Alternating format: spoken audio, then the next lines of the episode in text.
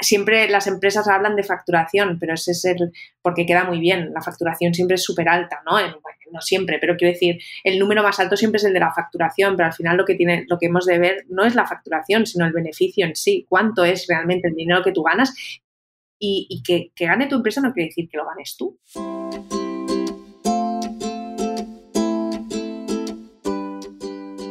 Hola, soy Laura Orzaiz y me encanta hablar de marketing, redes sociales, mindset y todo lo que hay detrás del fascinante mundo del emprendimiento.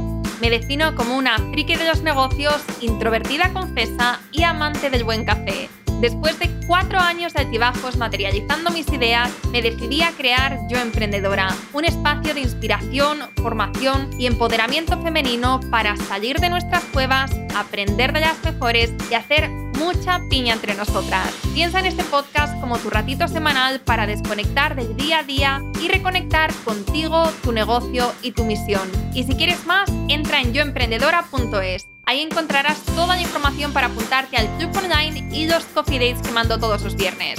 Sube el volumen que empezamos.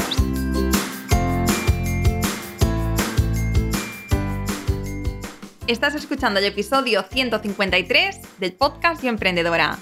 Quizá el título de este episodio te sorprenda, pero créeme que lo vas a entender cuando escuches este episodio. La verdad es que hemos hablado de cosas tan interesantes que es difícil resumirlo en unas pocas palabras. Te cuento. Marta Caparrós es la fundadora de YouTube Project, una agencia online que apoya a estudiantes que quieren estudiar y trabajar en Australia, Nueva Zelanda, Canadá, Dubái, Malta, Irlanda y España. Ahora ya tiene un equipo muy grande y están en plena expansión, pero ¿cómo te quedas si te digo que este gran negocio que tiene ahora empezó cuando Marta creó un grupo de Facebook para españoles que vivían en Australia con la única pretensión de conocer gente? La historia de Marta es alucinante, un ejemplo más de que se puede innovar y crear un negocio muy exitoso en una industria tan competitiva como esta. Y hoy Marta nos cuenta cómo lo ha hecho, qué pasos ha llevado a cabo, qué le ha funcionado y qué no, cómo ha cambiado su vida desde entonces cómo se organiza en el día a día, cómo está surfeando este nuevo paradigma que les ha afectado directamente y también nos habla de su faceta como inversora, entre otras cosas. Si te gusta este episodio, que estoy convencida que te va a encantar, entonces compártelo en tus stories y etiquétanos a arroba marta.youtubeproject. Se escribe you como tú en inglés, to, T-O-O, project, P-R-O-Y-E-C-T o también a arroba youtube barra baja project y arroba yoemprendedora.es. Muchísimas gracias y ahora sí, empezamos. Hola Marta, ¿qué tal? Bienvenida al podcast. ¿Cómo estás? Gracias por invitarme. Gracias a ti por aceptar. Te decía antes que, que, estaba investigando, obviamente, estaba investigando mucho sobre ti, sobre lo que hacéis en YouTube Project, sobre tu trayectoria durante estos años y la verdad es que me parece muy interesante porque, bueno, ya al final en el podcast he hablado con emprendedores de todo tipo de sectores, he visto muchos modelos de negocio, pero el tuyo me ha llamado, me ha llamado mucho la atención porque es bastante, bastante diferente, ¿no? Muy innovador. Sí, bueno, yo creo que estamos entrando, o ya llevamos un par o tres de años con, pues, eh, con este boom de startups, ¿no? Y una de las cosas que, que más me impacta es que en todas estas startups ahora mismo, pues, cómo, cómo, cómo empiezan, ¿no? Es levantando dinero. ¿No? Eh, que si levantan un millón, que si levantan dos millones. Y una de las cosas que estoy pues ahí más orgullosa, ¿no? Es que nosotros nunca hemos tenido que levantar dinero y que no tengo socios ni créditos ni nada, ¿no? Que empezamos como muy orgánico y el crecimiento ha seguido siendo orgánico durante todos estos años. El año que viene ya vamos a hacer 10 años. Sí, sí, sí. De hecho, empezasteis con un, bueno, empezaste con, un grupito de Facebook, ¿no? Eh, en Australia. Exactamente. O sea, una cosa súper orgánica, probablemente muy inocente, no sabías que, de ahí iba a salir todo esto. O sea que fíjate todo esto. Y eh, bueno, me encantan. Vamos a hablar de esto, de, cómo crear un negocio sin inversión, ¿no? Y mm. de, cómo hacer, de cómo hacer un negocio exitoso sin necesidad de, levantar estas rondas. Mm. Pero antes, vamos a empezar por el principio. Eh, lo primero de todo es conocerte, saber un poquito quién eres, qué haces, qué es YouTube Project y cómo has llegado hasta aquí. ¿Quién soy? Vamos a empezar por esta, que yo creo que es la, pues, pues al final está bien que me pueda presentar, ¿no? Pues eso, soy Marta Caparrós, eh, soy de Barcelona, ahora pues soy de, tengo 37 años y me fui a Australia con 25 y creo que como, como mucha gente joven, eh, ahora mismo me marché, bueno, ahora mismo no con el COVID, pero me marché a Australia con un objetivo muy claro, que era aprender inglés. Eh, estaba trabajando en una consultoría de comunicación desde que acabé la carrera y fui creciendo, creciendo hasta que llevaba mis propios clientes y, pero, pero tenía esa, ese, pues, pues esa, esa barrera muy heavy eh, con el inglés. Entonces, cuando empecé a llevar clientes un poquito más grandes, las reuniones, pues obviamente eran a nivel global y nunca me invitaban, ¿no? Mi jefe no me invitaba porque decía, Marta, es que no puedes seguir la reunión. Y eso me frustraba un montón. Entonces, yo ya había estado en Londres y ¿qué pasa? Que cuando te vas con 20 años a Londres, pues eh, haces de todo menos aprender inglés, ¿no? Vivía con españoles, trabajaba con españoles y no aprendí nada. Así que empecé a mirar el mapa y dije, me tengo que ir muy lejos, me tengo que ir donde realmente no encuentre españoles, porque necesito ¿no? Eh, aprender inglés para seguir creciendo a nivel profesional. Y así es como surgió la idea de Australia. Qué chulo. O sea que primero empezaste en Inglaterra, después te fuiste a Australia para aprender inglés, simplemente para empaparte, ¿no? De, la cultura, del idioma, para escapar de, la marabunda de españoles que hay en Inglaterra. Y, acabaste ahí en Australia haciendo qué? Pues mira, he hecho de todo. Me fui, lo primero que hice eh, fue eh, empezar a buscar información, ¿no? Lo típico que haces o que a mí, yo ya, a mí ya me gustaba, ¿no? El rollito, yo me he dedicado siempre al marketing, entonces empecé a buscar información, blogs en los que podía pues eh, informarme sobre Australia porque realmente no conocía nada, ¿no? Y a través de un blog que la verdad no me acuerdo de qué iba, hablaban de, un movimiento que se llama buffing, que se trata de ir a trabajar en granjas ecológicas a cambio de eh, alojamiento y comida trabajas cuatro horas y te dan alojamiento y comida. Y pensé, mira, como tampoco tengo mucho dinero, tengo 25 años, obviamente, pues trabajar en una consultoría, era mi leurista y no, no tenía pues grandes cantidades de dinero y pensé, pues es una forma barata de viajar. Con lo cual, al final decidí tirar, empecé a buscar información sobre el buffing y, me fui de granjera. O sea, empecé en Australia eh, buscando granjas que pues hicieran esta modalidad de buffing y me pues acabé haciendo pues desde pulir suelos, recoger bananas, limpiar cuadras, eh, hacer de canguros a niños en una granja, eh, de todo, de todo que te puedas imaginar. Eh, la verdad es que ahora lo pienso y después de todos estos, pues han pasado 10 años ya, 10 o, 12 años, no sé cuántos años, y, fue una experiencia muy dura porque yo estaba acostumbrada a vivir muy bien, ¿no? En mi casa, mis padres me lo hacían todo y, llegar allí, las granjas pues no son todo lo limpias que te, que te puedas eh, imaginar, animales de todo tipo, trabajos duros, realmente duros. Y, fue una experiencia muy dura en ese momento, pero que ahora mismo la recuerdo como lo mejor que me ha pasado en la vida. ¿no? O sea, volvería mil veces atrás a, esa época en la que realmente no tenía, no tenía responsabilidades. Mi máxima responsabilidad a lo mejor era recoger plátanos, ¿no? Y luego tenía todo el día libre. Tenía que trabajar cuatro horas y, tenía todo el día libre. Entonces, lo recuerdo como, un, como algo súper, súper eh, duro, pero a la vez la mejor experiencia de mi vida, ¿no? Así empecé. Em, estuve como cuatro o cinco meses hasta que, bueno, viajé, llegué a Darwin, que es al norte de Australia, y hice toda la costa este de Australia llegando hasta Tasmania, que está al sur. Entonces hice pues miles y miles de kilómetros eh, trabajando en diferentes granjas. Y entre medio pasé por un pueblecito que era muy famoso porque está el Zapataki y el Tor, pero que antes no era tan conocido, que es Byron Bay. Y eh, me enamoré me enamoré locamente de, ese pueblo. Eh, la gente pues iba descalza, playas paradisíacas, delfines, surf, gente guapa, ¿no? O sea, era como muy idílico, ¿sabes? Y pensé, ostras, me encantaría quedarme aquí. Entonces, al cabo de seis meses, eh, llamé a mis padres y les dije, mira, mi inglés no es suficiente todavía, así que me voy a quedar y me voy a ir a vivir a Byron Bay.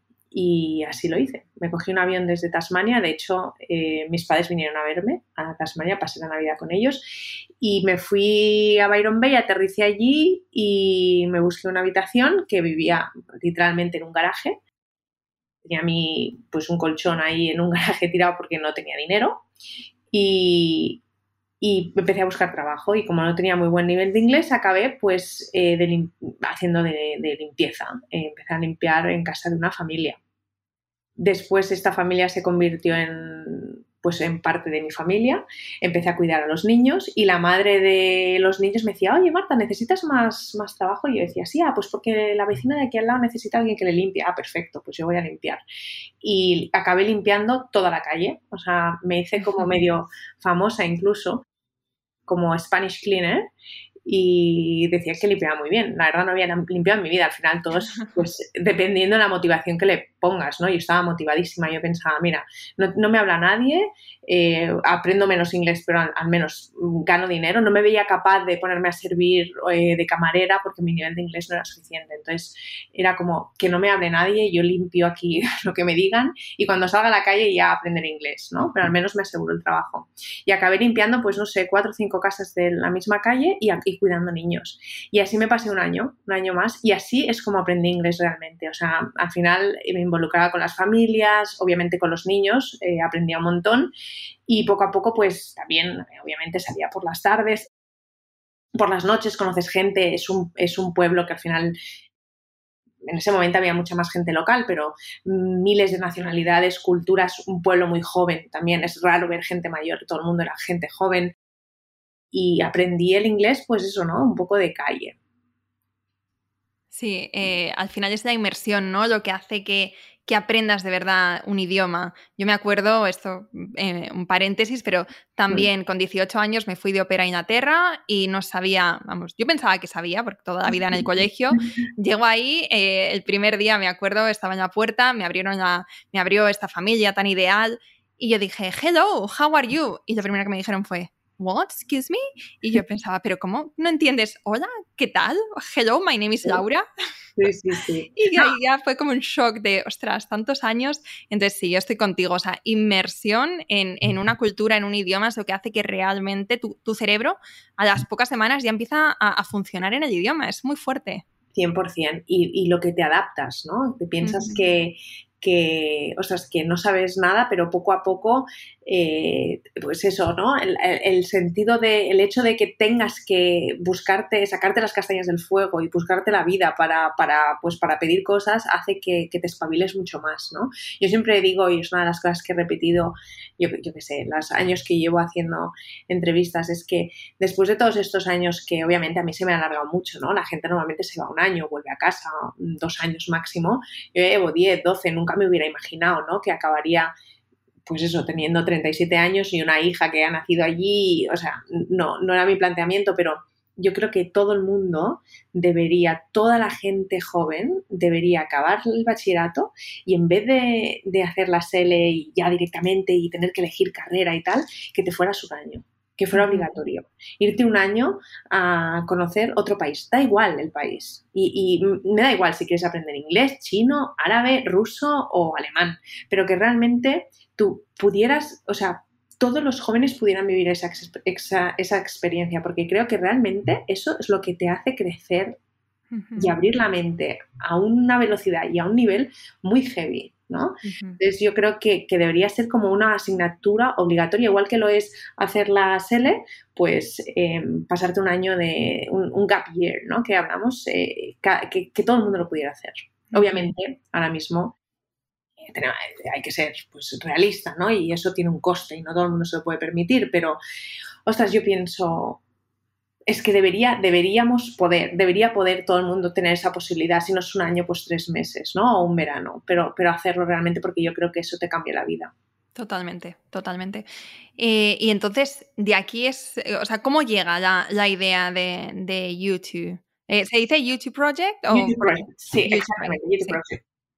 El tema es que, claro, yo viviendo en ese sitio tan bonito, eh, y yo, obviamente, limpiando me lo pasaba muy bien al principio, la libertad, ¿no? La no responsabilidad, pero llegó un punto en que me sentía como que me faltaba algo, ¿no? Y a mí siempre me ha gustado trabajar. Yo soy una workaholic, pero de niveles eh, heavy. Me encanta trabajar. Entonces pensé, ¿qué puedo hacer? ¿no? Y en ese momento no existía Instagram, con lo cual existía Facebook y funcionaba muy bien. Y pensé, ah, pues voy a abrir una página que se llama Españoles en Byron Bay y como no hay en españoles, porque habían algunos, pero tampoco me juntaba, eh, mi objetivo era muy claro y era no voy a conocer españoles. Pero bueno, luego pensé, oye, pues una barbacoa cuando ya llevas tiempo, ya, ya has conseguido tu objetivo, ¿no? Ya hablas inglés, tienes tu trabajo, ostras, pues me apetece conocer gente de, de pues españoles como yo o latinos. Así que abrí la página de españoles en Byron Bay y empecé a colgar mi día a día, que al final era pues subir al faro con unas vistas increíbles, ver ballenas, luego encontrarme una serpiente, luego ver un canguro. Era como todo muy, ¿no? Que lo dices así, para mí es normal, eh, pero que para una persona de aquí era como, a mí me seguía sorprendiendo, ¿no? Que pudiera ir caminando por, por la calle y me pudiera encontrar una serpiente. Entonces, lo, pues empecé a, fotografiar eh, mi día a día y lo que hacía y empecé a tener muchos seguidores. mucha gente que me preguntaba, ostras, Marta, y, y, gente que obviamente primero fue con mis amigos y lo fueron compartiendo hasta que empezó a llegar gente desconocido, oye, desconocida, perdón, oye, ¿cómo has hecho esto? ¿Cómo lo has conseguido? Yo quiero irme a Australia. Y dije, ostras, ¿cuánta gente? Y, y, un día un chico, ya me acuerdo de su nombre y somos amigos, de hecho, se llama Carlos, me dijo, oye Marta, yo quiero aprender inglés, ¿no habrá un colegio ahí? Así aprovecho el tiempo. Y dije, ah, pues sí que lo hay, porque lo he visto. Eh, si quieres voy a pedirte precios. Y fui a la escuela, me presenté allí, hablé con el director, que era una escuela familiar muy pequeñita, y le dije, señor, eh, eh, tengo un chico que me pregunta por los precios, ¿Me, ¿me, los puedes dar? Y así se los doy yo, que tengo una página de Facebook de español y a lo mejor viene. Y el, hombre me dijo, pues me puedes pedir una comisión. Y yo dije, ah, una comisión. Ah, ok. Y, digo, y me dijo, y si me traes más, te daré comisión por cada uno de ellos. Si quieres podemos trabajar juntos. Y yo dije, ostras, perfecto. Entonces empecé a poner publicidad sobre la escuela. Y, ostras, me di cuenta de que cada vez me preguntaba más gente. Y este chico Carlos acabó, acabó viniendo, ¿no? Y fue como mi primer cliente. Y así, hasta que empezaron a preguntarme por Sydney, luego por Melbourne, y dije, ostras, eh, al director de la escuela, de esta escuela que, que ahora mismo, te digo, es como mi mentor, le dije, ¿no tendrás alguna escuela que me puedas recomendar en Sydney? Ah, sí, pues mira, te pongo en contacto con una que me encanta. Entonces, pues y le habló bien de mí y esta escuela me dijo, ah, pues a mí también me puedes traer y yo también te daré este tanto de comisión. Y entonces empecé así. Hasta que con las primeras comisiones, pues no sé, me pagaron. Primero me di cuenta de que me podía ganar muy bien la vida, que al final limpiando estaba muy bien, pero que, ostras, esas comisiones eran muy altas y que para con la comisión de un estudiante eh, pues me tenía que pasar a lo mejor 20 horas limpiando, ¿sabes? Y dije, ostras, que aquí hay negocio. Entonces fui al padre de los niños que estaba cuidando, a, los que de primeros, primer, el primer, la primera familia que me dio el trabajo me encontró el trabajo en, en toda la calle y eran gente de negocios y les dije, oye, tengo esta idea, pero no, no, no sé, no tengo ni idea ni de si puedo trabajar, si puedo hacerlo, si puedo montar una empresa, cómo puedo hacerlo, cómo puedo facturar. Y este hombre le me dijo, hazme un business plan. O sea, él quería que, que, yo realmente le... Quería estar seguro de que yo realmente iba en serio, ¿no? Y claro, yo me senté ahí, business plan, perfecto, y me puse ahí a redactar el business, business plan de, de, su vida, que él se pensaba que yo era su mujer, su chica de hacer la limpieza, y cuando le presenté el business plan me dijo, wow, tú no eres una, tú no solo sabes limpiar, ¿qué es esto? Y entonces yo le enseñé mi currículum y tal, y me dijo, ah, es que claro, tú nunca nos habías dicho que te dedicabas a marketing y que habías estado en una consultoría. Digo, hombre, pues no, para conseguir el trabajo de limpieza no presenté mi currículum de marketing, ¿no? Entonces, al hombre, David, que es como mi padre ahora australiano, me dijo, Marta, esto es una súper idea, si quieres yo te ayudo a montar la empresa, te presento a mi banco, a mi abogado, a mi tal, y, es que fue él el que me la montó, la tuvo que poner a su nombre, porque yo al ser, no ser residente, cuando tú no eres residente en Australia, no puedes tener una empresa a tu nombre, y, y así empecé.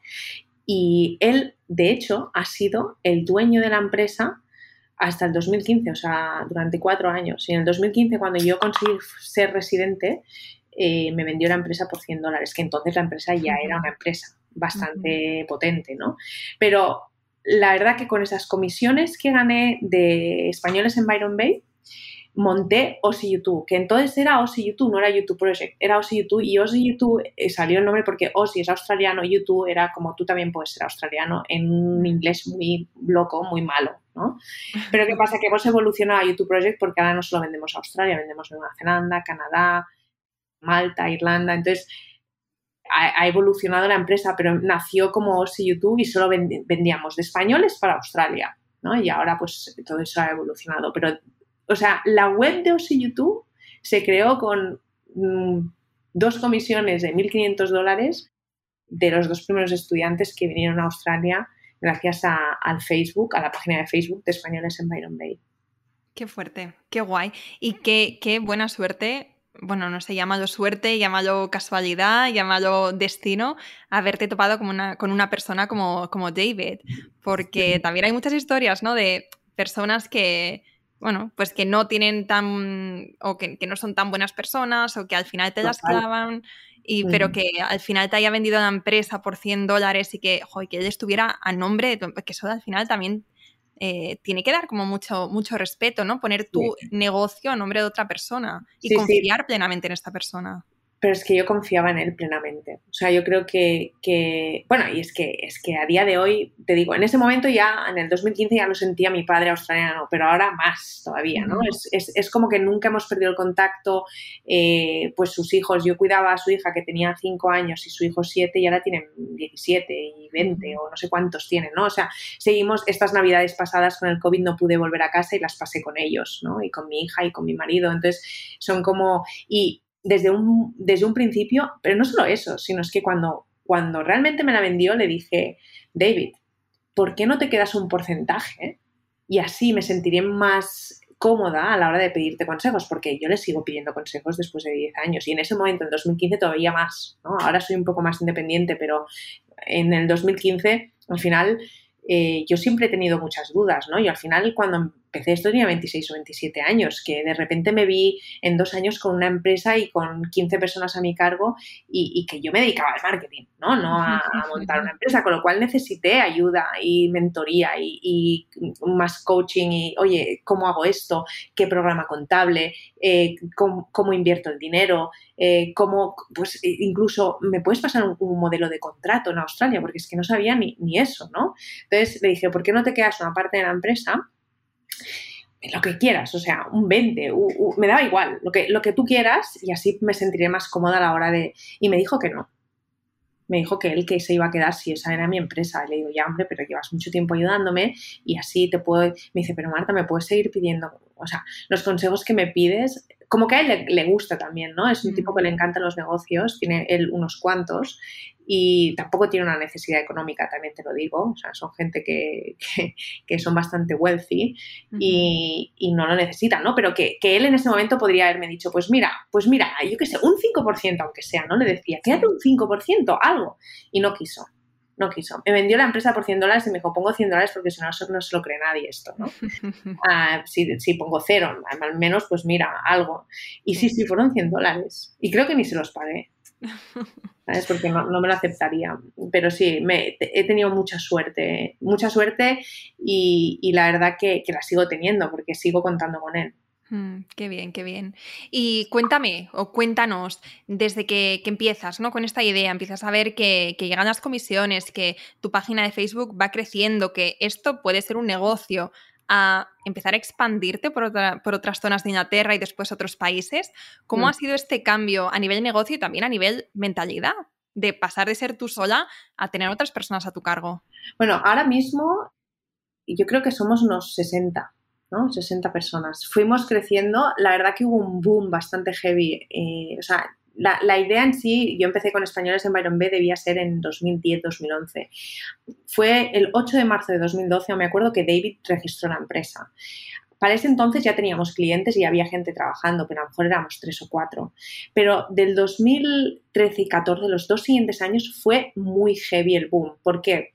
Porque eh, conseguí marcar marcar una diferencia con el resto de agencias. Me puse a investigar un poco y me di cuenta de que no era Einstein, que esto ya existía, las agencias de estudios, ¿no? Y dije, ostras. Pero cuando me empecé a mirarlas, dije, ostras, yo no me siento, me siento cero identificada con lo que hay ahora mismo. Lo que yo hice es lo, que es la agencia tradicional, pues lo mismo que las agencias de viajes, ¿no? Es una agencia que está en Madrid y en Barcelona, que tiene sus oficinas, que tienen gente ahí sentada y que cuando tú vas allí y, pero, ay, quiero ir a estudiar a Australia, te sacan cuatro folletos y probablemente la persona que te está vendiendo el curso ni siquiera estaba en Australia, ¿no? Son gente de oficina en Barcelona o en Madrid o en Valencia, donde sea. Yo, le di una vuelta y lo que hice es una agencia online, no necesito oficinas, soy yo, me conecto yo desde Australia, te explico mi historia, mi vida y te digo, vente aquí que cuando llegues estoy yo, ¿no? Y cuando llegues, no solo eso, te voy a ayudar, voy a ayudarte, voy a, voy a acompañarte al banco, voy a enseñarte dónde está la playa más, más guapa, te voy a llevar al faro, te voy a enseñar dónde coger una tabla de surf, tal, vamos a hacer una barbacoa, te voy a presentar a mis amigos. Y eso que hizo que la gente dijera, ostras, ¿para qué me voy a ir con...? El problema que tenía la agencia tradicional es que llegaban a Australia y estaban solos. En cambio, yo me voy con esta chica que me cuesta lo mismo, que es cero, porque me pagan la, me paga las comisiones, paga la escuela y el servicio es gratuito para los estudiantes. Y cuando llego allí, tengo a esta chica que me recoge, que me lleva para arriba y para abajo y qué tal. Y montamos, o sea, me di cuenta que al final el servicio este que damos de colaboración dentro del país era lo que marcaba realmente la diferencia. De hecho, fuimos pioneros en eso, ahora lo hace todo el mundo, pero eh, nosotros fuimos pioneros en tener un servicio de colaboradores en Australia. Entonces, por ejemplo, si iba alguien a Sydney y yo estaba en Byron Bay, son 800 kilómetros, no podía ir a recibirle. Entonces, lo que hice es, pues llamaba a una amiga, oye, ¿te, importaría ayudar con esto, esto y esto? Hasta que llegaban estudiantes y eran los propios estudiantes que hacían ese servicio y yo les pagaba a ellos. Les decía, mira, si ayudas a este estudiante que llega, le explicas cómo funciona el transporte público, dónde buscar casa, cómo buscar trabajo y abrir una cuenta bancaria, te pago 100 dólares y cogía 100 dólares de, este, de, lo que me pagaban las escuelas y se lo daba a ellos. Y eso fue realmente lo que marcó la diferencia, eh, lo que diríamos, ¿no? La USP, el Unique Selling Point de mi empresa, fue exactamente eso, dar un servicio al cliente en el destino, no en el origen. Entonces, eh, eso fue hizo que hubiera un boom bastante heavy. También es verdad que nos ayudaron mucho los medios de comunicación. En el 2012-2013 salimos en muchos medios de comunicación, en la televisión, en medios generalistas y eso también pues, fue una publicidad bastante heavy y, y crecimos mucho. Pero ¿qué pasó? Que también me di cuenta que había mucha gente que nos contactaba de Latinoamérica. Me di cuenta a través de Analytics, obviamente. Entonces, en el 2013, creo, al cabo de un año, empezó a trabajar eh, conmigo junto con, el equipo Paula, que em, eh, ahora mismo es directora de Latinoamérica y lleva, pues eso, 10 años o 9 años trabajando conmigo y abrió todas las, todo lo que es la parte de Latinoamérica. Es decir, ya no solo dábamos servicio a España para ir a Australia, sino a, a, toda Latinoamérica. Y eso también nos hizo crecer bastante. Y poco a poco nos dimos cuenta que por qué nos íbamos a cerrar Australia si realmente, oye, pues de repente nos preguntó un, estudiante, oye, ¿no tenéis escuelas en Nueva Zelanda? Ostras, pues, pues no, pero no te preocupes. Me a investigar en Nueva Zelanda, llamo a las escuelas y, y al ya trabajar en Australia se nos hace bastante fácil abrir Nueva Zelanda. Y abrimos Nueva Zelanda. ¿Qué pasa? Que entonces en vez de OSI YouTube creamos Kiwi YouTube, que les llaman Kiwis. Y luego empezamos con Canadá y Canadá en YouTube y que me di, cuenta que lo que estaba haciendo era inútil. Lo que estaba haciendo es crear diferentes marcas y lo que necesitaba era concentrarme en una, ¿no? Porque si no tenías que tener o si YouTube, Kiwi YouTube, Canadá en YouTube y era una locura si queríamos seguir creciendo. Así que hace, pues no sé si fue en el 2017 o 18 que lanzamos YouTube Project. Es decir, dejamos de promocionar o si YouTube como tal, o sea, solo Australia como destino y empezamos a potenciar la marca de YouTube Project, que es el proyecto YouTube, para ir a estudiar a Canadá, Nueva Zelanda y Australia. Nos centramos mucho en esos tres destinos, pero obviamente el COVID llega y, cambio de planes, ¿no? Nos cierran Australia, o sea, de tener una empresa súper rentable, o sea, súper rentable, tan rentable como que te diría que en los 10 años nunca habíamos perdido dinero, ¿no? Era una empresa rentable desde el día uno. ¿Qué pasa? Que nos cierran las fronteras y nos tenemos que reinventar. Eh, realmente hemos pasado un año durísimo, durísimo, durísimo, pero ya estamos saliendo y claro, ahí viene el punto de no tener socios y no tener pues todos esos, ¿no? El problema que tienen muchas empresas hoy en día, que pues tienen ENISAS y tienen créditos y tienen que, eh, pues eso, ¿no? Cada mes tienen que ir pagando y yo no. Yo lo que he hecho durante todos estos años es ahorrar, ¿no? Y, eso es lo que me ha, mantenido a salvo este año, ¿no? Los ahorros, porque obviamente ganar dinero no hemos ganado dinero. Pero bueno, hace ya dos, tres meses te diré que hay un cambio de tendencia y lo que hemos hecho es abrir otros destinos que sabemos que pues tienen entrada más fácil. Canadá ya está, a partir de julio ya los estudiantes podrán entrar sin hacer la cuarentena obligatoria del gobierno. Eh, hemos abierto Malta, que también los españoles pueden entrar a Malta sin hacer cuarentena. Hemos abierto Dubái, que es un auténtico desconocido en España para estudiantes internacionales, pero hay muchos latinoamericanos. Y ahora este mes estamos lanzando Irlanda y estamos a punto de lanzar UK también. Así que nos hemos como reinventado un poco y hemos abierto destinos que creo que en un futuro van a ser van a quedar como destinos muy pequeños para nosotros, porque yo creo que, o, viendo la tendencia de lo que la gente sigue preguntando, porque hay muchísima gente que sigue preguntando, es que Australia eh, y Nueva Zelanda siguen siendo los destinos número uno para estudiar inglés y para ir a, para, para, para hacer una, para tener una experiencia de un año, ¿no? De irte un año entero, no como a Malta o a Irlanda que te vas pues eso, cuatro semanas, ocho semanas en verano. Que ese, ese tipo de cliente no es realmente el cliente que nosotros buscamos, estamos más buscando el cliente del el año completo. Sí, sí, yo creo que además después de, este año y medio que llevamos, eh, la necesidad que tenemos ahora es de volver a viajar, de vivir, de, bueno, de buscar este tipo de oportunidades. Y sí, o sea, aunque hayáis tenido un año, un año y pico duro, yo creo que ahora va a venir, pues eso, un boom de viajes, un boom de experiencias y, empresas como la tuya van a ser súper necesarias. Mm. Em, cuéntame, cuéntanos, porque estamos hablando de, reinventarse, de buscar, ¿no? de abrir fronteras y demás. ¿Qué, retos y qué aprendizajes te has llevado durante estos últimos meses con, con este cambio de paradigma? Uf, yo creo que ha sido, yo creo, te diré, ha sido el año más duro de mi vida, 100% a nivel, eh, a todos los niveles, yo creo que, que, como a mucha gente, ¿no? Pero el hecho de tener una empresa rentable siempre y de repente ver que cierra las fronteras y no saber lo que va a pasar, el problema es que no sabes hasta cuánto va a durar, ¿no? Porque a mí me llegan a decir en marzo del 2020 que a día de hoy las fronteras estarían cerradas y yo hubiera cerrado la empresa pensando que no podría sobrevivir, ¿no? Pero te das cuenta que cuando, cuando, te, cuando te ponen a prueba te das cuenta realmente de lo capaz que eres, ¿no? Sobre todo, una de las cosas que me ha salvado la vida a mí ha sido el equipo. Yo tengo un equipo que, es que vale la pena decirlo, obviamente yo, yo no puedo hacer todo sola, ¿no? Y, y, de, de, todo el equipo que tengo, nos tuvimos que bajar todos el salario, todavía no estamos al 100% todos y siguen aquí, no se ha ido nadie, ¿no? Y yo creo que eso también eh, pues da un poco o da, deja entrever un poco los valores de la empresa. Es algo que yo siempre he tenido muy en cuenta al equipo y, lo que intento que estén bien ¿no? y, que, y, que, estén contentos.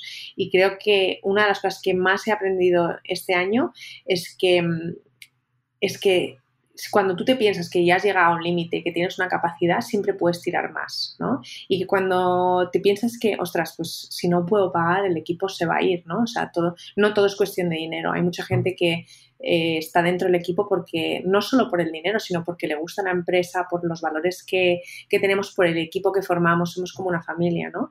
Y creo que eso es lo, lo que más he aprendido este año, ¿no? A valorar también, o sea, los valoraba antes, 100%, pero ahora Ahora es como a otro nivel, ¿no? De decir, ostras, cuando esto acabe, de alguna forma vamos a tener que, compensarlo, ¿no? Porque para todos ha sido un año difícil, ¿no? Y creo que, que, para mí lo, con lo que me quedo este año es eh, el aprendizaje, es que cuando te piensas, ¿no? Que, el, que, que jolín, que, que es que o sea, si no hay, si me cierran las fronteras y ya no pueden viajar los estudiantes, es que no hay dinero, es que nos vamos, ¿no? Pues no, a lo mejor no. Lo que tienes que hacer es ver qué otras salidas, buscar oportunidades dentro de, pues, pues obviamente dentro de este problemón que nos han metido encima, ¿no? Y al final, mira, ¿no? Ha pasado un año y pico, las fronteras siguen cerradas, pero nosotros estamos a capacidad de 80%. Es decir, hemos estado, hemos perdido negocio pues nos hemos quedado, el año pasado estábamos a un 30, un 40% de nuestra facturación y ahora estamos al 80, ¿no? Estamos casi, casi, casi llegando al punto prepandemia y eso es al final eh, es algo que no me hubiera imaginado nunca que podría pasar con las fronteras de Australia cerradas.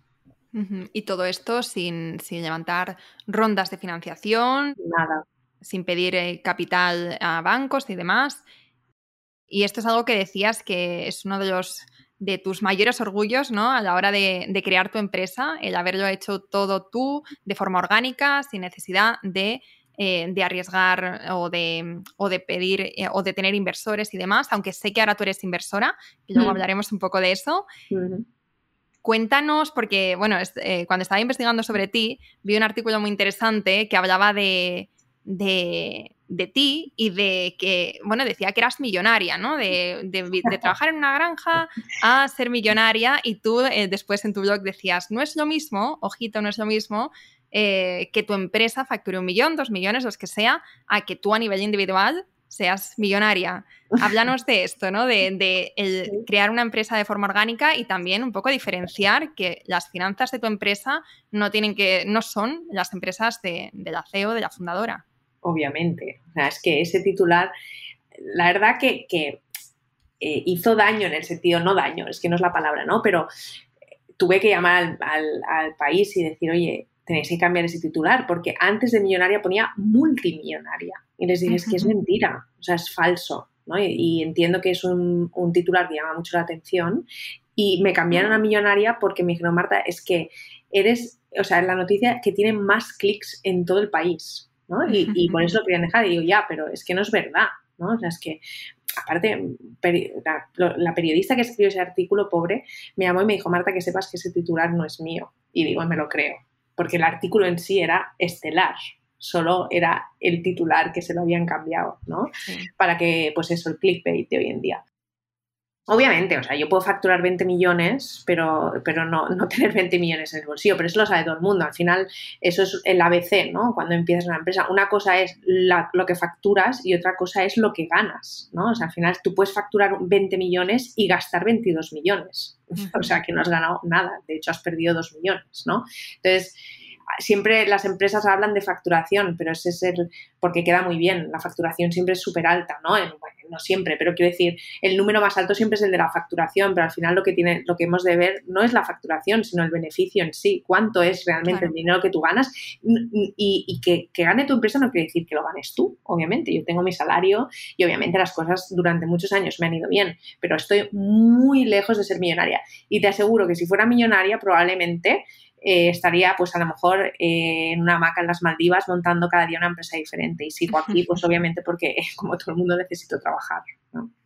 Exacto, exacto. Y durante esta época que ha sido un poco más complicada, ¿te has planteado el, el pedir financiación, el tener inversores? Sí, Sí, de hecho lo primero que me planteé, y estuve en el banco mucho tiempo, es pedir dinero en el banco, primero de todo, porque eh, como bien sabes, creo que por ahí has leído, em, yo ya he tenido otras experiencias y, he sido cofundadora de otra empresa, de una startup en la que levantamos dinero y sé lo que es. He vivido eh, pues el, el, nacimiento de dos empresas, una orgánica y una levantando dinero, y no tiene nada que ver, ¿no? Entonces, em, para mí es la última de las últimas opciones eh, abrir mi empresa, que siempre ha sido una empresa rentable y que se meten ahí, que se metan ahí a gente, obviamente la gente la eliges tú, obviamente, pero que ya pierdes un poco el control, no un poco, o sea, pierdes el control de, la compañía. Al final tienes que dar, eh, pues tienes que reportar y tienes que dar explicaciones de lo que gastas, lo que ganas y lo que... Entonces, esa era la última opción. Entonces, lo primero que, fue, que hice fue, es ir al banco. Lo que pasa es que el banco me decía, Marta, tienes ahorros. Lo que pasa que, como que cuando tú tienes ahorros, eh, siempre que he tenido esa cuenta de ahorro, no, no la tenía pensada para una pandemia y, y, no quería tocarla, ¿no? Y era como, no me voy a gastar mis, mis ahorros en una pandemia. Y, pero, ¿no? Al final mi CFO me decía, Marta, eh, o sea, ¿qué estás haciendo? ¿Cómo vas a pedir dinero si tienes dinero? Y obviamente el banco no te va a dar nada mientras tengas esa cuenta, ¿no? Entonces, bueno, al final era un poco también darme cuenta y pegarme contra la pared y decir, vale, pues sí, ha llegado el momento de usar ese dinero de la forma que yo no quería. A mí me hubiera gustado pues invertir en otras empresas, e invertir, lo que, en lo que sea, invertir, pero no gastar, ¿no? No gastármelo en una pandemia que no sé ni de dónde ha venido y por qué me ha hecho esto, ¿no? Y, que yo he estado trabajando todos estos años muy duros y ahora eh, tengo que gastarme todo ese dinero que, que, que, que me lo he ganado con sudor y esfuerzo que nos lo hemos ganado en equipo para que todos podamos tener nuestros bonus y tal, y ahora me lo tengo que gastar en una pandemia, ¿no? Pero bueno, es lo que digo, la vida es así Y para eso estaba también y en el fondo pues a lo mejor era para eso. He, estado todos estos años ahorrando para realmente darme cuenta de que estas cosas pasan y que pueden volver a pasar, que tenemos que estar preparados, ¿no? Porque ¿quién dice que esto no va a volver a pasar? Yo, vamos, a partir de ahora voy a tener un ojo siempre abierto pensando, vale, eh, tengo que tener eh, una cuenta de ahorro porque es que puede volver a pasar en cualquier momento. Mm, al final nadie sabe de dónde viene eso, ¿no? No, sabemos, no podemos controlarlo. Sí, exacto. Y con respecto a tu faceta de inversora, eh, háblanos un poco de, no sé si es solamente una empresa, donde has invertido, si sigues actualmente invirtiendo, pero cuéntanos un poco por qué decidiste por qué decidiste invertir o por qué decidiste ser inversora y un poco el cambio ¿no? de rol de emprendedora, de visionaria a después, em, bueno, inversora, no sé si es como business capital o cómo lo habéis hecho, pero cuéntanos un poco también cómo este, esta, estos papeles eh, diferentes ¿no? dentro de una empresa. Sí, mira, te cuento eh, Aleix, que era el CEO de, de My Poppins, en, ese momento, eh, mm, yo lo conozco, este, eh, este, chico vino a Australia, lo conocí en Australia y, siempre era una persona que le gustaba mucho hablar de negocios, de ideas y tal, y yo soy una persona que me encanta, ¿no? que me hablen de nuevas ideas y, y, ostras, me gustaría montar esto y lo otro, y a mí siempre me ha gustado la fase también de consultoría, ¿no? de que me venga alguien y me diga que tiene una idea y yo pues intentar decir, pues puedes ir por aquí, por allá, y Aleix me presentó esta idea y dije, ostras, me encanta. Y me dijo, Marta, me encantaría que fueras em, inversora y, y, CMO. Me hizo esta propuesta, le dije, Alex, yo no puedo, yo tengo una empresa, ¿cómo voy a...? O sea, no, no me da la vida. Que sí, que sí, que tú puedes, que tal, y como, bueno, que me fue ahí, me presentó al equipo y venga, vamos a empezar. Y bueno, que a mí me cuesta poco liarme también, ¿no? Y, y dije, pues venga, va, y empezamos. Entonces eh, hice una pequeña inversión y estuve un año y medio poniendo en marcha el proyecto, que la verdad que estuvo súper bien, aprendí un montón, estuve trabajando en el Tech City de Barcelona, conociendo un montón de startups, un poco un mundo muy diferente al que yo estaba acostumbrada, inversores. En el primer año levantamos, creo que fueron medio millón y luego me quedé embarazada. Y al cabo de un año y medio, al quedarme embarazada, me di cuenta que no podía seguir con las dos cosas. Entonces seguí eh, como pues intentando ayudarles en todo lo que podía, pero no, no podía seguir como CMO y seguir llevando YouTube Project. Era como demasiado, o sea, al final estaba todo el día trabajando y si vas a tener un hijo, pues, pues obviamente ahí está el papel de la mujer que, pues bueno, papel y no papel, quiero decir que yo encantada de hacer ese papel en ese momento, quiero decir, por, por primera vez eh, no solo quería trabajar, ¿no? Quería también dedicarme a ser madre. Entonces, decidí apartarme del proyecto, siempre, obviamente, estando allí y me quedé como inversora y también conocí a otra gente eh, y otros proyectos y estuve haciendo un poco más de, ya no tanto poniendo dinero como tal, sino invirtiendo horas eh, haciendo un poco de consultoría. Pero es que todo esto fue justo antes de, pues, de tener a mi, a mi hija, ¿no? Eh, y una vez que tuve a mi hija, pues tuve que bajar un poco el ritmo y bajar el ritmo significa dedicarme solo a YouTube Project, ¿no? No podía tampoco seguir haciendo consultora y analizando proyectos y tal. Con lo cual eh, lo he dejado un poco apartado, luego vino el COVID, o sea, mi hija al final tiene dos años y obviamente ha estado todo muy parado, pero una de las cosas que a mí siempre me ha encantado y que espero que poco a poco que pues las cosas vayan mejorando y, vayamos saliendo de este bache, eh, me encantaría pues dedicarme a, ayudar a otras, otras startups, sobre todo en la fase seed, ¿no? en la fase de inicio, que creo que es la que mucha gente se pierde o tiene más problemas. Me encantaría poder pues dar consejos, ¿no? Es algo que he hecho también en la universidad, durante mucho tiempo he hecho charlas sobre cómo he hecho yo para montar la empresa en Australia y es algo que me encanta, ¿no? Esa, esa parte creo que es algo que, me gusta y que, y que, no se me da mal, ¿no? Y que creo que puedo aportar. Entonces es algo que creo que, voy a dedicar tiempo en, en, el futuro. También estamos, formo parte de un grupo que se llama Female Startup Leaders y somos todo mujeres, eh, que somos CEOs de empresas o creadoras o como lo quieras llamar. Y la verdad es que está siendo súper, eh, pues, súper motivador, me encanta.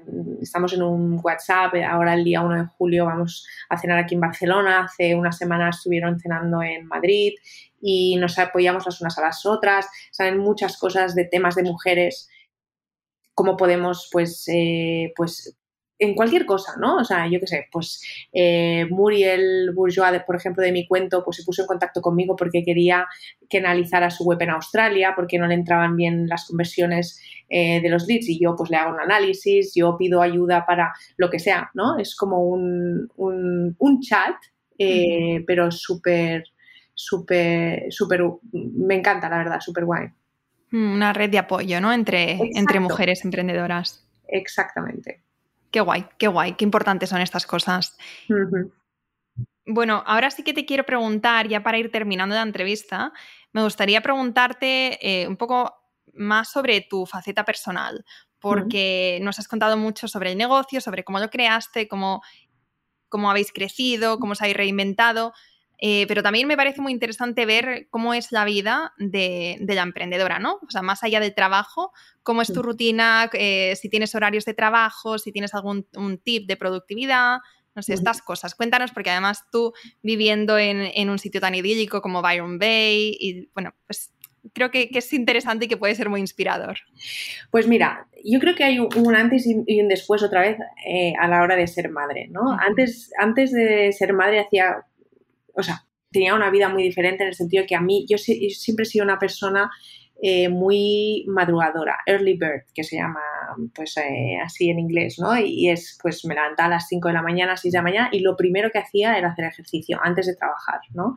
Creo que es, y ejercicio me refiero que no me iba al agua a hacer surf, o sea, algo así también que suena muy idílico, pero es así, ¿no? Me levantaba y, me, y al amanecer me iba al agua, surfeaba, y cuando acabé de surfear siempre me ponía a trabajar, ¿no? Pero una de las cosas que yo creo que, es súper importante y que creo que tenemos que cambiar, em, sobre todo en España, ¿eh? creo que en otros países, por ejemplo en Inglaterra o en Australia, eh, van muy por delante eh, de nosotros, pero tenemos esa, en las empresas tenemos esa mm, costumbre de calentar la silla.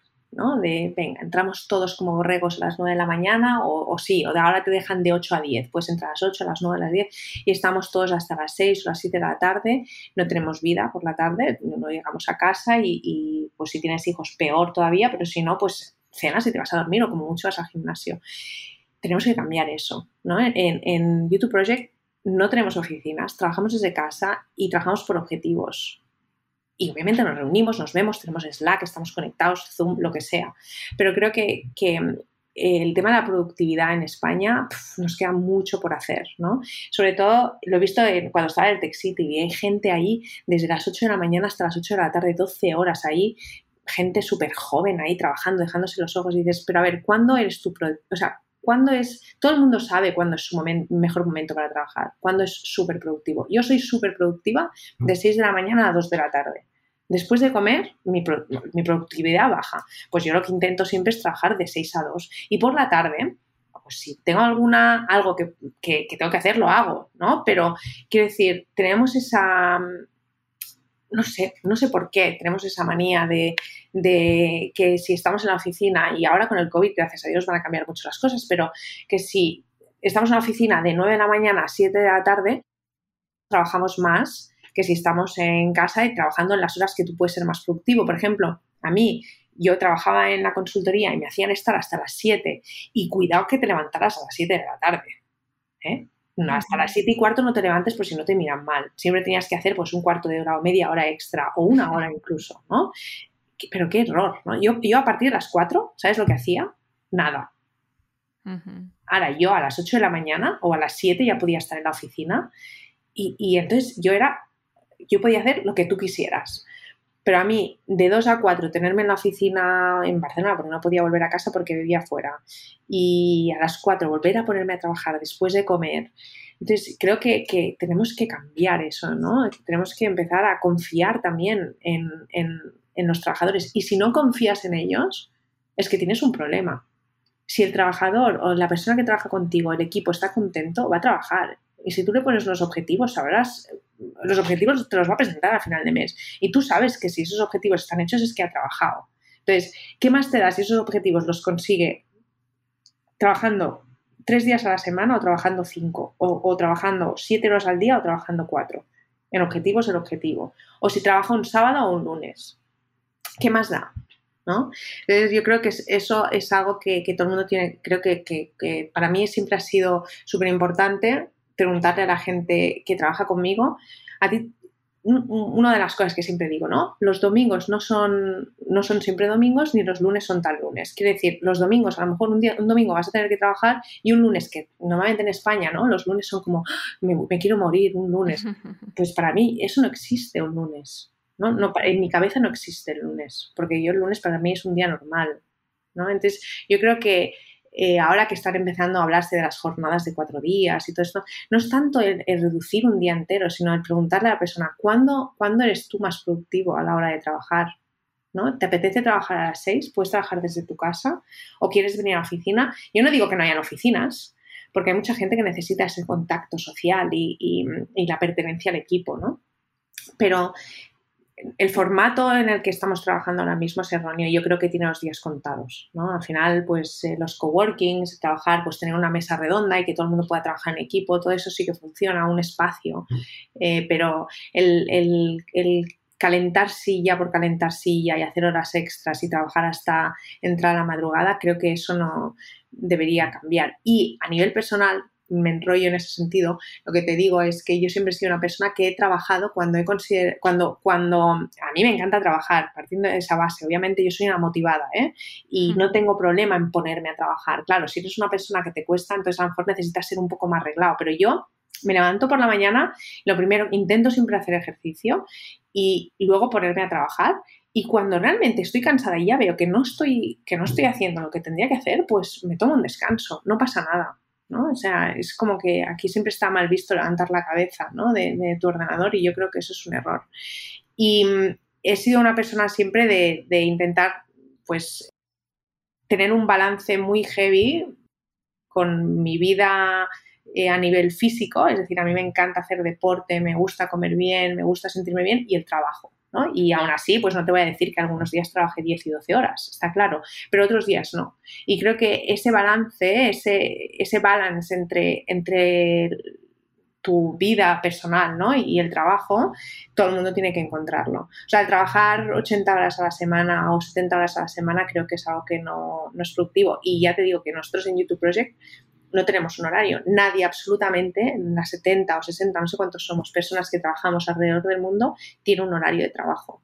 Simplemente trabajan cuando, cuando eh, obviamente, si nunca te apetece, entonces tenemos un problema, pero trabajamos por objetivos trabajamos por objetivos. Tienes un objetivo de ventas o de marketing o de lo que sea y si un día tienes que llevar a tu hijo, ahora somos todo mujeres también, bueno, todo no, el 90%, menos mi hermano que es un infiltrado y Nico que está en Latinoamérica, todos somos chicas y todas tenemos entre, pues la más joven, ayer le preguntaba, tiene 22 y la más mayor tiene 42, es decir, y la, media tenemos entre 30 y, y 40, es decir, todas estamos teniendo hijos, todas nos estamos casando. Pues oye, ahora mismo tengo dentro del equipo, el año pasado teníamos tres embarazadas, otra que, pues oye, eh, también trabajan con sus hijos en casa y a su ritmo cuando vuelven a empezar, ¿no? Y, creo que ese, ese balance y, esa, y permitir que la gente Em, pueda trabajar y pueda combinar su vida personal con el trabajo, creo que marca mucho la diferencia. Y una de las cosas que, me gusta es que no tenemos rotación. O sea, la gente que trabaja en YouTube Project, pues Laura lleva seis años, eh, Leti lleva ocho o nueve años, Paula otros ocho o nueve años. Y es porque conseguimos conciliar ¿no? esa vida personal y profesional. Esto me parece eh, súper inspirador, súper importante. Em, es como dices, en España todavía nos queda mucho camino por hacer, pero bueno, que los emprendedores vayamos creando este cambio con, con nuestras pequeñas empresas o no tan pequeñas, pues al final es como se, cómo se van haciendo estos cambios, ¿no? Mm. Eh, entonces, bueno, eh, me encanta que, lo estés compartiendo, nosotras lo podemos hacer, aunque no tengamos equipo, aunque solamente seamos nosotras, eh, pero darnos estos espacios, trabajar por objetivos también nosotras hacerlo, o sea, lo que has dicho de no estar por estar, no estar por calentar la silla, porque hay muchas emprendedoras que nos estarán escuchando y que vienen de este ambiente de trabajo tan tradicional y que sienten que a lo mejor tienen que estar de 9 a, ¿no? De 9 a 9 o de 9 a 7 y hay que hacerlo, ¿no? Porque es lo que se hace, porque así es como se trabaja. En mm. cambio, este pequeño, pequeño, gran cambio de, de mentalidad, de perspectiva puede hacer que, pues que, que, sea sostenible, que vayas a, disfrutar tu trabajo y que además la gente que después trabaje contigo, que también lo disfrute y que sean relaciones que, que sean win-win para ambas partes. Mira como en tu caso, cuántos años lleváis, eh, con, cuántos años llevas con tu equipo y que la gente se queda demuestra que, que están felices, o sea, que esto, esto funciona. Así que eh, para mí esto es muy inspirador porque en Yo Emprendedora estamos ahora mismo poquito a poquito ampliando equipo y todavía siento que me queda un montón de cosas por, por aprender. O sea, bueno, por supuesto, o sea, estoy ahora mismo, y por eso cuando, cuando escucho historias como las tuyas, eh, estoy en modo esponja. estoy en modo... Qué bien, Laura. En modo aprendiendo. Obviamente, eh, pues como todo, ¿no, Laura? Yo creo que al final todo, es, pasa, como cualquier empresa, ¿no? Eh, durante los últimos años he aprendido muchísimo, ¿no? Y he cometido mil errores, o sea, muchísimos. Y de, y de ellos he aprendido. Y hemos pasado un año horrible este año, sobre todo las, las, el sector de la educación internacional, de los viajes, del turismo. Pero yo creo que de todo tenemos que aprender, ¿no? Y yo creo que al final lo que voy a dedicarme en los próximos tres años, si vuelvo a hacer una conferencia en una universidad, es explicarles cómo he hecho para salvar una empresa que realmente el 85% de su negocio estaba en Australia y que de repente cerró las fronteras, ¿no? y, será una, una, historia nueva. Y durante el año lo hemos pasado mal, hemos cometido errores, eh, hemos, eh, tenemos muchas cosas que mejorar, lo que tú dices, ¿no? Yo aprendo, pues con este, con este grupo de female startup leaders, pues, ostras, mm, cuelgan unas cosas, ¿no? De, de mm, que, que, dices, wow, ¿no? Estoy, es que me queda mucho por aprender, pero, pero para eso estamos también, ¿no? Para aprender y para, para pues eso, analizar eh, los errores, analizar. Luego también, ¿no? Una cosa que, que, no sé si a ti te pasa ahora, pero a mí me pasa mucho, que me siento una psicóloga. Cuando tienes un equipo, eh, tienes que estar en constante, eh, yo estoy en constante contacto con mi equipo, ¿eh? yo no soy, mi empresa es cero vertical, no sé si escuchándome, no me conoces, pero yo creo que escuchándome ya te puedes dar cuenta de que yo soy cero eh, de estructura de empresa ni de, nada. O sea, yo hablo con todo el mundo, ¿no? Soy una persona bastante, bastante abierta y de comunicación eh, totalmente, eh, pues eso, abierta, ¿no? Y, y, y, eso también te genera, pues, pues eso, ¿no? Que, que todo el mundo te llame y tengas, pues, pues somos humanos, todo el mundo tiene sus problemas, sus movidas, y eso hace que también tengas ahí un grado de superior psicología. Y de eso también he aprendido mucho y creo que es algo que, todas las que estamos ahí pues como, ¿no? como líderes de una empresa y llevamos un equipo, eh, es una parte también súper importante que tenemos que, que aprender y es a escuchar. ¿No? O sea, a tener los oídos abiertos e intentar escuchar a la gente, algo que me costó mucho al principio, no porque no quisiera escuchar, sino porque siempre estaba muy ocupada, ¿no? Y ahora he aprendido que tengo que escuchar y, entender para que la gente esté bien. Y si la gente está bien de tu equipo y están contentos, llevan la camiseta de tu empresa, todo va a ir bien, ¿no? Eh, y, creo que eso es, es vital. Si quieres, o sea, al final es lo más importante de tu empresa es tu equipo, es el equipo. Al final tú no lo puedes hacer solo. Y creo que, pues, obviamente hay gente que viene, gente que se va, gente que está más contenta, gente que, que, no estará siempre tan contenta, gente que se ha ido más enfadada, gente que menos, pero bueno, de todo se aprende. ¿no? Y, nadie, ha nacido nadie ha nacido enseñado, con lo cual creo que eso también tenemos que tener muy claro, que cometemos errores, pero no pasa nada. Eh, los asumimos, aprendemos y probablemente no nos vuelva a pasar, o sí, no lo sabemos. Sí, exacto. Bueno, Marta, pues vamos a ir terminando esta, entrevista, este episodio que llevamos ya casi una hora. Se me ha pasado volando. Antes de terminar, cuéntanos dónde podemos encontrar más información sobre ti, sobre YouTube Project. No sé si tienes, porque estabas hablando antes de tu faceta como, como mentora, algo que vas a explotar de cara al futuro. No sé si también tienes eh, Instagram personal. Bueno, cuéntanos un poco dónde, dónde te podemos seguir en todas partes. Obviamente tenemos nuestro Instagram web, todo YouTube Project, nos podéis encontrar, pero eh, también obviamente tengo mi... Soy muy, muy, muy fan de LinkedIn, así que si alguien, pues, pues obviamente me quiere hacer algún tipo de consulta, pues lo puede hacer directamente por LinkedIn. Y también tengo mi Instagram, que es un poco más personal, pero también mucha pues me sigue mucha gente o, gente que quiere viajar o que está a punto de viajar y obviamente pues ahora estoy en España, acabo de llegar de Australia, pero yo normalmente estoy en Australia y pues las fotos todavía les sigue gustando a la gente ver pues la vida allí y es marta.youtubeproject, así que es muy fácil. si pones Marta YouTube Project Australia, saldrá, te salen todas mis eh, redes y contactos y, de todo, ¿no? Pero básicamente pues cualquier persona que quiera o que piense o que, que, tenga o que conozca a alguien que le interesa pues pasar un tiempo en el extranjero, pues nos puede encontrar en www.youtubeproject.com. Perfecto. Muy bien, pues eh, Marta, muchísimas gracias por este ratito, por esta entrevista súper inspiradora. Te mando un abrazo muy fuerte, muchísimas gracias de verdad de todo corazón por todo lo que estás haciendo, por ser tan inspiradora y gracias a todas por quedaros hasta el final. Muchas gracias Laura, gracias por todo. Espero que te haya gustado este episodio y si es así, me encantaría que dejaras una reseña en iTunes, en Evox o en la plataforma que escuches tus podcasts. Esta es la mejor manera que tienes de apoyar el podcast y su continuidad. Muchísimas gracias por quedarte hasta el final y seguimos la próxima semana.